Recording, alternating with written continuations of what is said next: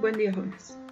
Hoy veremos nuestra clase número 7 con el tema concepción de la realidad social. Todos estos temas siguientes son continuación del tema del funcionalismo. Para Emilio Durkheim la sociedad es un sistema complejo, estable y organizado. Es capaz de autorregularse y evolucionar esto con el fin de satisfacer necesidades humanas, las cuales cumplen funciones específicas.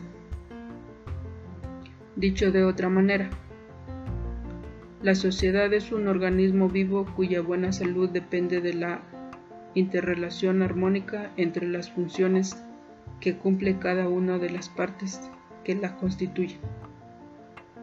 Hecho social. Según Durkheim, los hechos sociales son imposiciones de la sociedad, algo habitual que no depende de la constitución biológica del individuo. Se consideran un hecho social como las creencias, costumbres existentes en la sociedad, algo que se impone aunque no nos guste. Ejemplo, a un niño le enseñamos buenos modales, en los cuales, le gusten o no, es ahí el porqué de su imposición.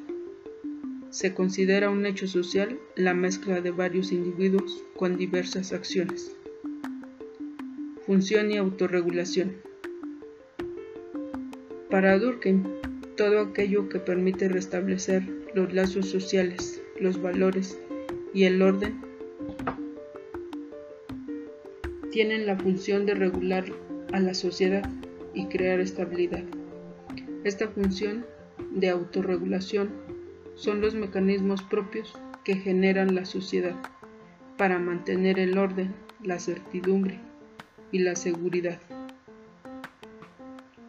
Esto quiere decir que una sociedad sin normas ni reglas sería caótica, desordenada y todos harían lo que quisieran.